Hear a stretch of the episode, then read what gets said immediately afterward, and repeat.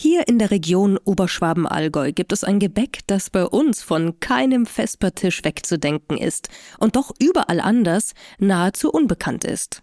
Die Seele, ein langgestrecktes Gebäck aus Mehl, Wasser und Salz und in der Regel mit groben Salz- und Kümmelkörnern bestreut. Die Herstellung des Mehls ist das eine, das vielerorts innovative und sorgfältige Bäckerhandwerk in unserer Region das andere und beides schauen wir uns in dieser Folge genauer an. Natürlich erzählt von den Menschen aus Oberschwaben-Allgäu, die unseren Landstrich so liebenswert und einzigartig machen. Das Podcastle. Oberschwaben, Allgäu entdecken. Folge für Folge die Region und ihre Menschen erleben. Lasst uns gemeinsam Urlaub im Kopf machen. Grüß Gott und herzlich willkommen zu einer weiteren Folge unseres Podcasts, wo wir uns Zeit nehmen für die Menschen in unserer Region. Außerdem sprechen wir über das, was das oberschwäbische Herz höher schlagen lässt. Unser Moderator Thomas Strobel hat sich sein Mikro geschnappt und nimmt uns heute in die nostalgische Welt der alten Mühlen und des traditionellen Bäckerhandwerks mit. Das Surren der Mühlsteine bestimmte einst den Rhythmus des Lebens und das Mehl für unsere geliebten Seelen mahlen nur noch wenige vor Ort in kleinen familiären Mühlen. Genau dorthin zieht es uns heute. Und da gibt es wohl kaum ein passenderes Thema als die legendäre oberschwäbische Seele, knusprig außen, herrlich weich und knautschig innen. Sie ist nicht nur ein kulinarisches Meisterwerk, sondern auch ein Stück Heimat, das uns mit jedem Bissen an unsere Wurzeln erinnert. Also lehnen Sie sich zurück und lassen Sie sich von unseren Geschichten verzaubern. Es wird gemütlich, es wird unterhaltsam, es wird oberschwäbisch. Wir tauchen nun ein in die Welt des Müllerhandwerks und los geht es mit dem Gespräch, das Thomas Strobel mit Müllermeisterin Karin Vogel von der Herrenmühle Vogel in Aulendorf geführt hat.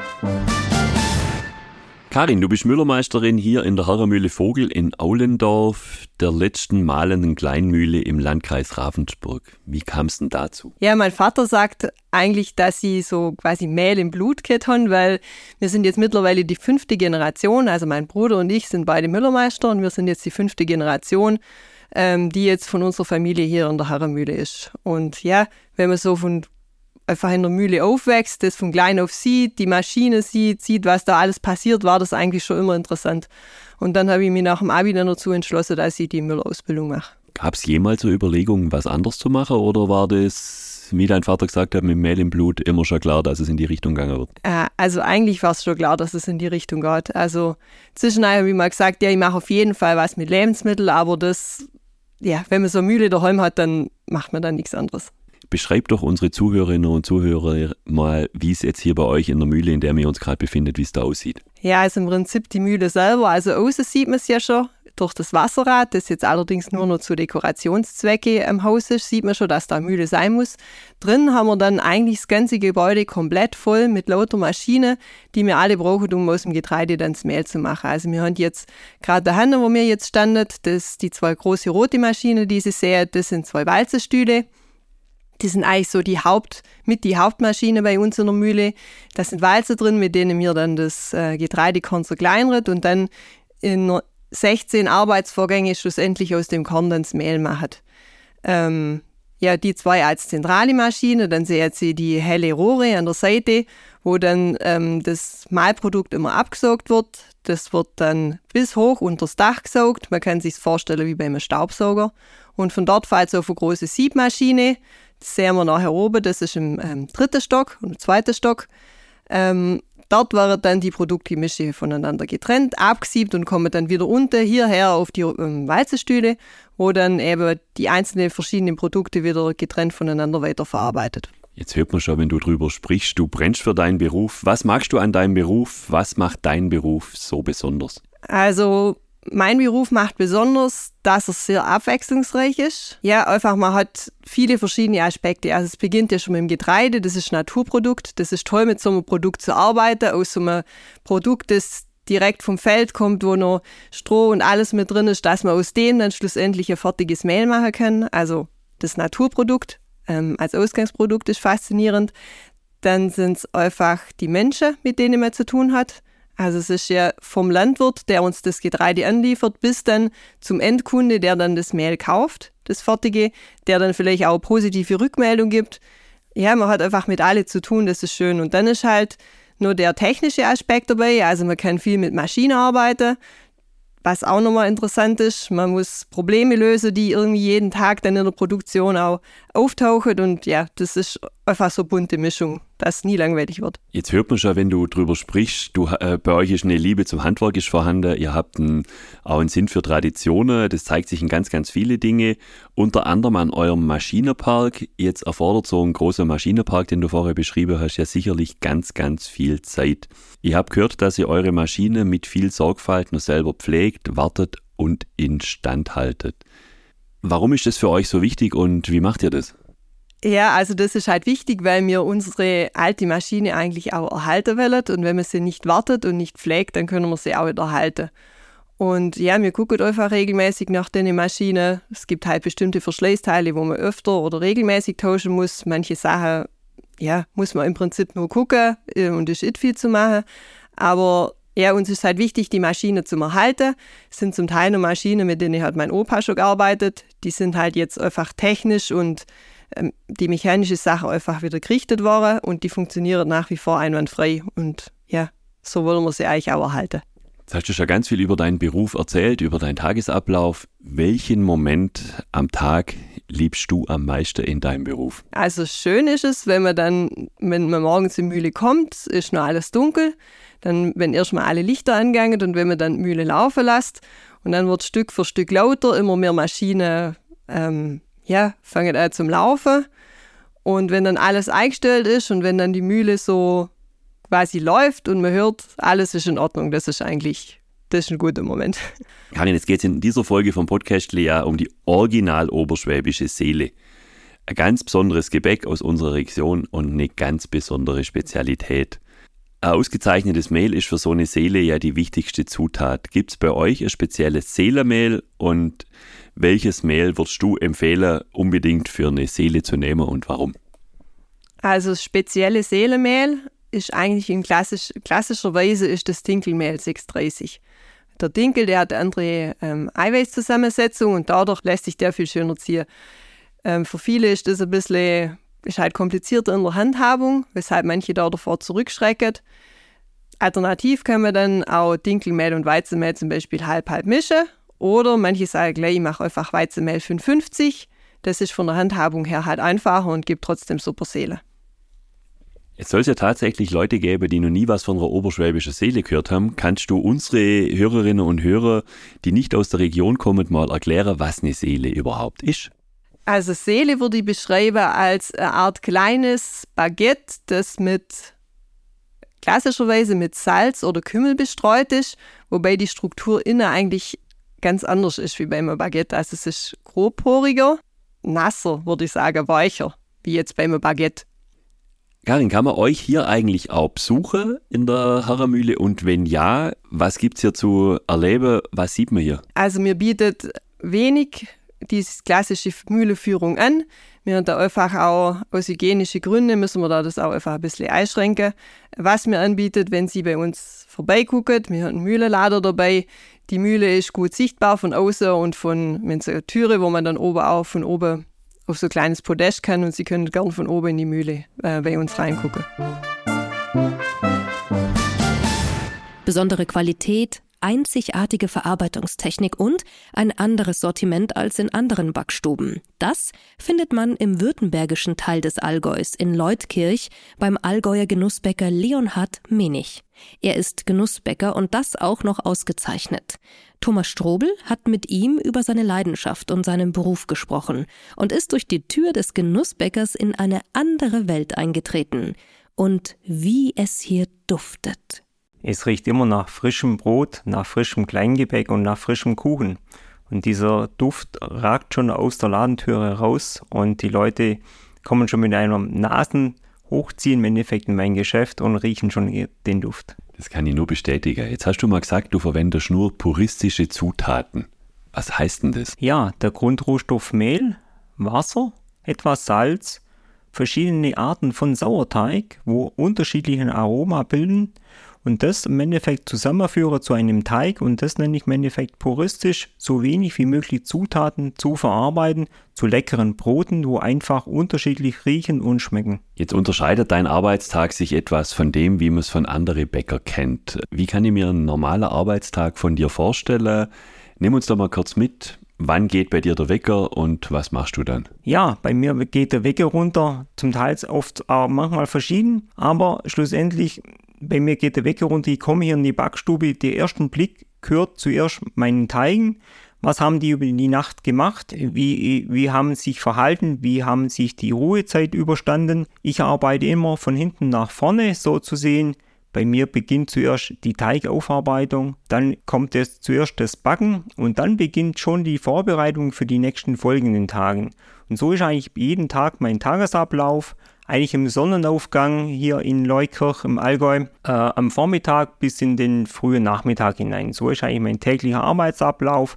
Zwischendurch schauen, auch mal in, auf den Markt zu gehen, zu verkaufen. Das ist für mich sehr, sehr interessant jedes Mal, auch das Feedback von den Kunden zu bekommen. Was sagen sie über Produkte oder was wollen sie gern haben, gern für welche Produkte? Und das ist für mich immer dann der Abrundung am Tag, schlussendlich auch am Abend zu sehen, Brote sind verkauft, die Kunden sind mit einem großen Lächeln rausgelaufen und das ist für mich immer das Wohltun und so ist mein Arbeitstag dann zu Ende. Erzähl uns ein bisschen was über dich. Wie hast du damals angefangen? Wie bist du dazu gekommen, Bäcker zu werden? Und was hat dich vor allem dazu bewegt, deine eigene Genussbäckerei zu eröffnen? Ja, ich habe im Endeffekt angefangen durch meine Mutter, beziehungsweise meine Mutter hat zu Hause schon Brot gebacken und ich als kleiner Junge hab, durfte immer mithelfen und das größte Erlebnis war immer für mich nach dem Backen das frische Brot aus dem Ofen zu kommen und man hat immer eine Ecke abgerissen. Ich glaube, das machen ganz, ganz viele. Ich habe es jedes Mal gemacht und das war für mich immer ein Erlebnis.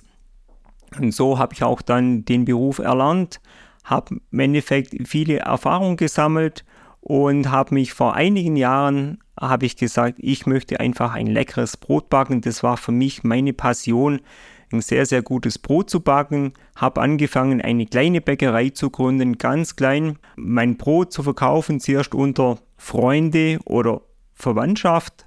Dann im Dorf hat sich das rumgesprochen wie ein kleines Lauffeuer. Da musst mal hingehen, der Leo macht ein gutes Brot, hieß es immer. So hat sich eigentlich das äh, entstanden. Dann habe ich eine Gelegenheit bekommen, eine ganz kleine Backstube selber zu machen. Ähm, dort ähm, eine kleine Backstube einzurichten. Und so habe ich nur Brot gebacken. Und dieser, die Nachfrage war dann anschließend enorm, wie schon gesagt, es war immer, immer mehr. Und die, die Kunden haben gesagt, das Brot schmeckt anders, Leo, was machst du dort anders? Und somit habe ich dann auch entschieden, eine transparente Backstube zu machen, einfach das Handwerk, das Bäckerhandwerk zu zeigen, was steckt da dahinter. Das sind Menschenhände, wo täglich arbeiten. Und da sind die Leute so begeistert und das macht mich jeden Tag aufs Neue, motiviert mich das, wenn auch die Leute zuschauen, wie ich meine Brote herstellen, wie die unterschiedlichen Arbeitsschritte verlaufen. Und ja, somit habe ich eigentlich ein Stück auch einen Traum erfüllt. Ich habe meine eigene kleine Bäckerei, meine kleine Genussbäckerei freut mich auch hier im Oberschwaben auch dieses vor allem sehr viel Dinkel zu verarbeiten, was auch dieses Korn hier in Oberschwaben ist. Und ja, macht riesig Spaß im Allgäu mein leckeres Brot zu backen und zu verkaufen. Jetzt hast du Funkeln in die Augen, wenn du über deinen Beruf sprichst. Was erfüllt dich an deinem Beruf am meisten? Jeden Tag das frische Brot in der Hand zu halten und zu sehen, einfach wie schön es ist, aus einfachen Zutaten so ein leckeres Genuss zu machen. Und das freut mich jeden Tag. Würdest du dich als normaler Bäcker bezeichnen? Nein, würde ich mich nicht. Ähm, ich bin ein verrückter Bäcker. Ich habe immer wieder neue verrückte Ideen. Ich bin kein normaler Bäcker, sage ich, gebe ich zu. Schon auch mein Sortiment ist nichts Normales. Ich habe ein kleines Sortiment, wo kein normaler Bäcker macht. Und somit sage ich, bin eigentlich nicht vergleichbar zu jedem normalen Bäcker und somit auch ein verrückter kleiner Bäcker. Aber das ist auch das, was mir Spaß macht. Welche Reaktionen gab es und gibt es von deinen Kunden auf deine Genussbäckerei? Ich habe nur positive Rückmeldungen von den Kunden. Die sind sehr, sehr begeistert, dass ich hier in Leutkirch im Oberschwaben so eine kleine Bäckerei gebaut habe und die finden das alle toll. Wie schon gesagt, vor allem auch jederzeit zuschauen zu können, wie das Brot hergestellt wird und auch mich selber zu sehen in der Bäckerei, wie ich selber die Brote mache und das schätzen die Leute ganz groß. Jetzt geht es in dieser Folge ja vor allem um die Seele Oberschwabens. Das Seelegebäck ist ein ganz besonderes hier in Oberschwaben, ist sehr weit verbreitet und es gibt eigentlich keine Bäckerei in unserer Region, die keine Seele im Angebot hat. Kannst du unsere Hörerinnen und Hörer vielleicht kurz erklären, was es für ein Gebäck ist und warum es die Seele hier bei uns in jeder Bäckerei gibt. Ja, der Ursprung im Endeffekt von der Seele kam von aller Seelen. Damals hat man, man die Seele als Brotgebäck und ein, ein, eine Flasche Wein auf das Grab gebracht. So ist eigentlich mal die Seele entstanden und die Oberschwaben haben das gleich zum Verkauf gemacht und darum äh, ist es hier im Endeffekt auch bei jedem Bäcker gibt es diese Seele. Für mich ist es ganz schwer, diese einzigartige Seele zu machen, so eigentlich wie aus dem Allgäu ist, und zwar im Endeffekt auch aus Dinkelmehl zu machen. Das nicht alle machen und auch die Seele ist für mich ein Charakter, die sollte innen wirklich sehr weich und knautschig, wie man so schön sagt, im Oberschwaben sein und außen knusprig. So sollte für mich eine Seele sein, die wirklich ein sehr, sehr gutes Aroma hat auch wieder durch diese Ruhezeit und das alles mit einfach mit Mehl, Wasser und jetzt etwas Salz und Sauerteig reicht vollkommen aus, um so ein leckeres Gebäck zu machen. Und das, wie schon gesagt, gibt es bei mir vor allem auch dann nur mit Dinkel. Leo, was macht aus deiner Sicht die perfekte Seele aus? Außen knusprig, innen weich, so wie die Seele von vielen Menschen. Und verrätst du uns vielleicht einen Trick oder sogar dein eigenes Seelenrezept? Worauf kommt es an? ja, der Teig ist sehr, sehr weich und braucht ganz lange Ruhezeit. Dann lässt er sich ganz, ganz gut verarbeiten. Das ist eigentlich der einzigste Trick, muss ich sagen. Ja, dann funktioniert es meistens auch. Jetzt gibt es die Seele ja mittlerweile mit alle möglichen Variationen obendrauf. Klassisch mit Salz und Kümmel, aber da gibt es auch Sesam, da gibt es Speck, da gibt es Käse und was weiß ich was noch alles. Welches ist deine Lieblingsseele und wie isst du sie am liebsten? Ja, meine Lieblingsseele ist natürlich mit Salz und Kümmel bestreut und einfach ein Stück abreißen, etwas Butter drauf. Das ist für mich, reicht vollkommen aus. Meine Lieblingsseele, so genieße ich sie am liebsten. Ob Insider-Tipps für herrliche Radtouren, Geschichten zu unseren Heimatfesten oder Spannendes zur oberschwäbischen Barockstraße.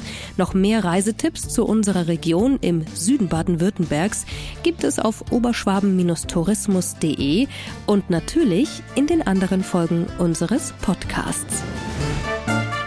Das Podcastle der offizielle Podcast der Oberschwaben Tourismus GmbH. Mehr Infos gibt's unter oberschwaben-tourismus.de.